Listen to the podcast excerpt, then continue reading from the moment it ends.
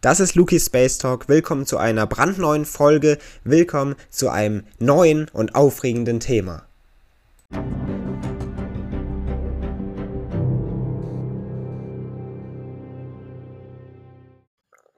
In den Weiten unseres Kosmos ergeben sich beeindruckende Objekte, mysteriöse Phänomene und ganz grundlegend atemberaubende Ereignisse.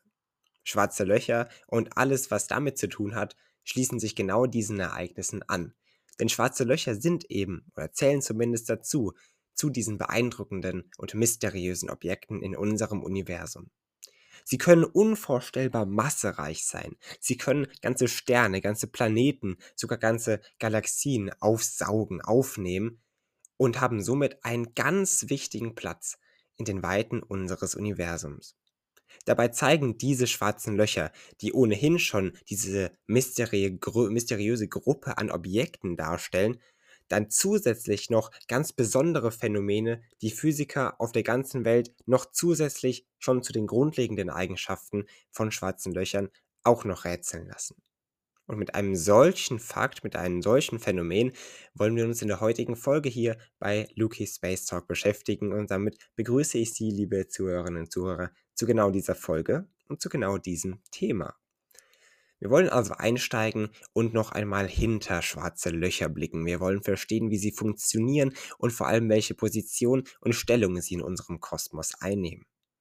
Denn schwarze Löcher, die zeigen sich dann eben doch immer mal wieder, zumindest einige davon, durch ganz beeindruckende und ganz rätselhafte Ereignisse und Phänomene.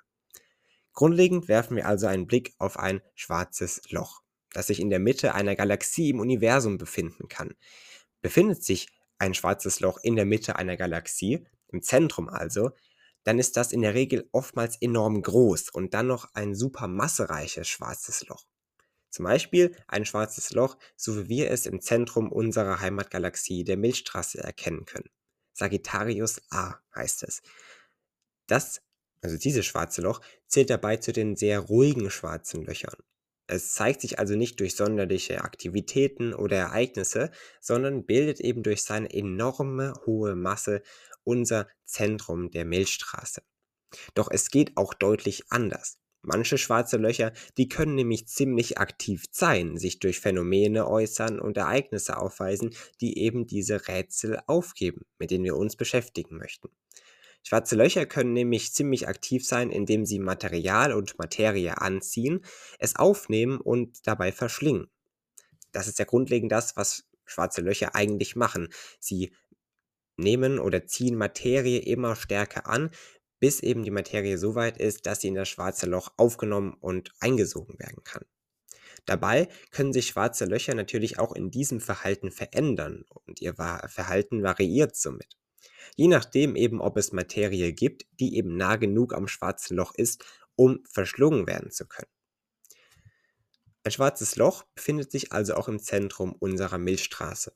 Sagittarius A war dabei vor knapp 200 Jahren aktiv und hat sich eben durch solche Ereignisse und Phänomene gezeigt. Ein Forschungsteam aus Großbritannien hat dabei knapp 200 Jahre eben nun nach diesem ersten Ereignis hier bei Sagittarius A nur noch etwas Grundlegendes Besonderes gefunden. Forscher um die Astronomin Samantha Oates von der University of Birmingham, die haben nämlich beobachtet, wie ein bisher inaktives schwarzes Loch aktiv wurde.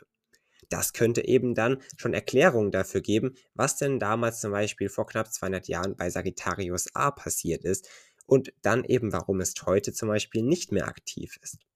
Schauen wir uns also diese Studie, diese Erkenntnisse und Beobachtungen der University of Birmingham mal etwas genauer an. Diese Entdeckungen haben nämlich ein schwarzes Loch im Mittelpunkt und sie geschahen gar zufällig, kann man sagen, beziehungsweise unabsichtlich. Das Forschungsteam untersuchte nämlich eigentlich vor jetzt knapp vier Jahren schon im September 2019 elektromagnetische Strahlung eines Gravitationswellenereignisses im Weltall. Eigentlich wollten sie also die Wellen von Gravitation, also Gravitationswellen, im Zusammenhang mit elektromagnetischer Strahlung und schwarzen Löchern eben messen und genauer analysieren und untersuchen. Dabei waren sie nämlich auf der Suche nach einer sogenannten Kilonova. Was ist das? Ist natürlich eine berechtigte Frage, die nun aufkommt bei Ihnen wahrscheinlich, liebe Zuhörerinnen und Zuhörer. Grundlegend kennen wir Supernovas. Das sind ja letztendlich Sternexplosionen, so kann man sich das vorstellen, bei denen eben schwarze Löcher zum Beispiel dann auch eine Rolle spielen können. Kilonova-Explosionen könnte man auch sagen, Kilonova-Ereignisse knüpfen vielleicht daran an, zumindest gedanklich, denn hierbei geht es darum, dass ein Neutronenstern mit einem anderen Neutronenstern verschmilzt oder ein Neutronenstern verschmilzt mit einem anderen schwarzen Loch zum Beispiel. Dabei geht es also bei einer sogenannten Kilonova. Diese Ereignisse erscheinen dann in der Regel in Daten oder auch eben auf Teleskopbildern und dergleichen in der Regel blau. Und diese Ereignisse, auch wenn man sie so beobachtet dann, leuchten innerhalb weniger Tage dann etwas schwächer werdend in rotem Licht. Forscher suchten also genau solche Lichtereignisse, wenn man das so nennen möchte, und konnten dabei dann ein Phänomen bzw. ein spezielles Ereignis entdecken, das eben blau leuchtete. Vielleicht also ein Hinweis auf eine eben solche Kilonova, zumindest auf die erste Phase dieses Prozesses. Allerdings bei längerer Beobachtung dieses Ereignisses, dieses Phänomens, konnte dann eben erkannt werden, dass sich die Farbe nicht veränderte und schwächer wurde es irgendwie auch nicht.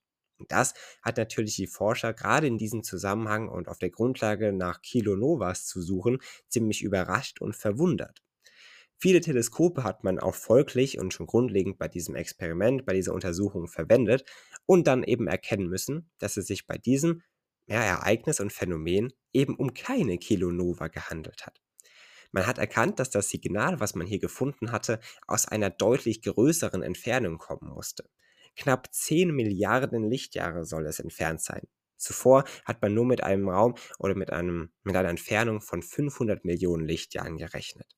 Das war also ein deutlicher Unterschied und somit musste man auch erkennen, dass das Objekt oder dass das Ereignis hier deutlich weiter entfernt war aber natürlich die gleiche Helligkeit hatte, wie man zuvor auf eine geringere Distanz annahm. Das heißt, das Signal war also auch im Kern, also grundlegend, ziemlich hell und deutlich heller, als man zuerst annahm. Doch nicht nur hier in diesem Aspekt irrte man sich bei diesem Ereignis. Daten des Forschungsteams deuteten dann weiterhin darauf hin, dass dieses Phänomen, dieses Ereignis, was man hier beobachte, durch ein supermassereiches schwarzes Loch entstanden ist. Dieses sollte sich dabei sehr schnell von seiner umgebenden Materie ernährt haben. Ein schwarzes Loch also in einem aktiven Zustand, das eben sich aktiv ja, von Materie ernährt, wenn man das so sagen möchte, aktiv also Materie in sich einsaugt und aufnimmt. Zudem hat man dann vor der Entdeckung dieses Ereignisses an der gleichen Stelle, die man nun beobachtete, eine Galaxie entdecken und auch beobachten können. Im Zentrum dieser Galaxie, also an dieser Stelle im Universum, diesem Ort, soll sich dann das Phänomen genau abgespielt haben.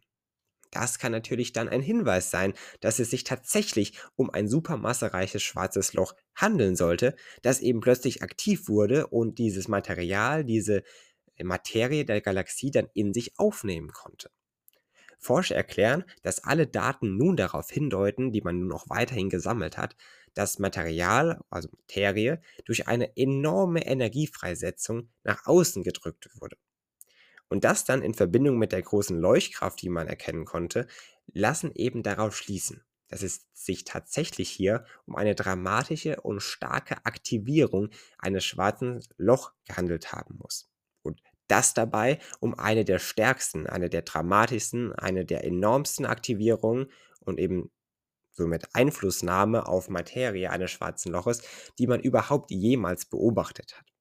Das Forscherteam geht davon aus, dass sich wahrscheinlich ein Stern zu nah an das schwarze Loch gekommen ist, sich zu nah an das schwarze Loch herangewagt hat und dann eben durch das schwarze Loch zerrissen und verschlungen worden ist.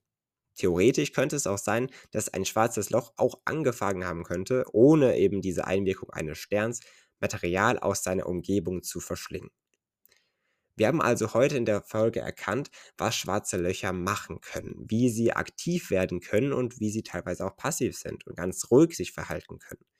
Wir haben erkannt, dass es diese zwei grundlegenden Zustandsunterschiede bei schwarzen Löchern gibt, wenn man das so nennen möchte, und haben erkannt, welchen enormen Einfluss somit eben schwarze Löcher tatsächlich auf unser Universum und vor allem auf die Materie darin haben können.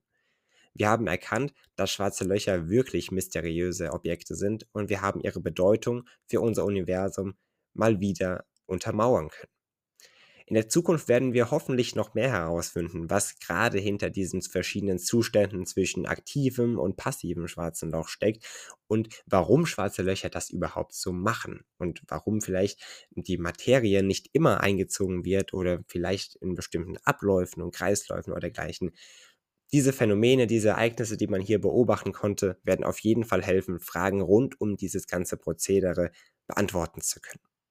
Und falls wir auch Ihre Fragen gerne noch weiterhin beantworten sollen, und falls Sie auch noch offene Fragen rund um unser Universum und unseren Kosmos haben, verweise ich gerne auf mein Buch mit dem Namen Eine Reise durch den Kosmos. Hier können Sie nämlich einiges so erfahren über unser Universum und alles, was so darin ist. Schauen Sie also gerne mal auf Amazon zum Beispiel vorbei, aber auch bei ausgewählten Buchhandlungen. In der kommenden Folge können Sie natürlich auch wieder einschalten hier bei Luki Space Talk, wenn wir uns auch hier dann wieder im Podcast mit einem spannenden Thema beschäftigen werden. Bis dahin, machen Sie es gut, liebe Zuhörerinnen und Zuhörer. Bis zum nächsten Mal.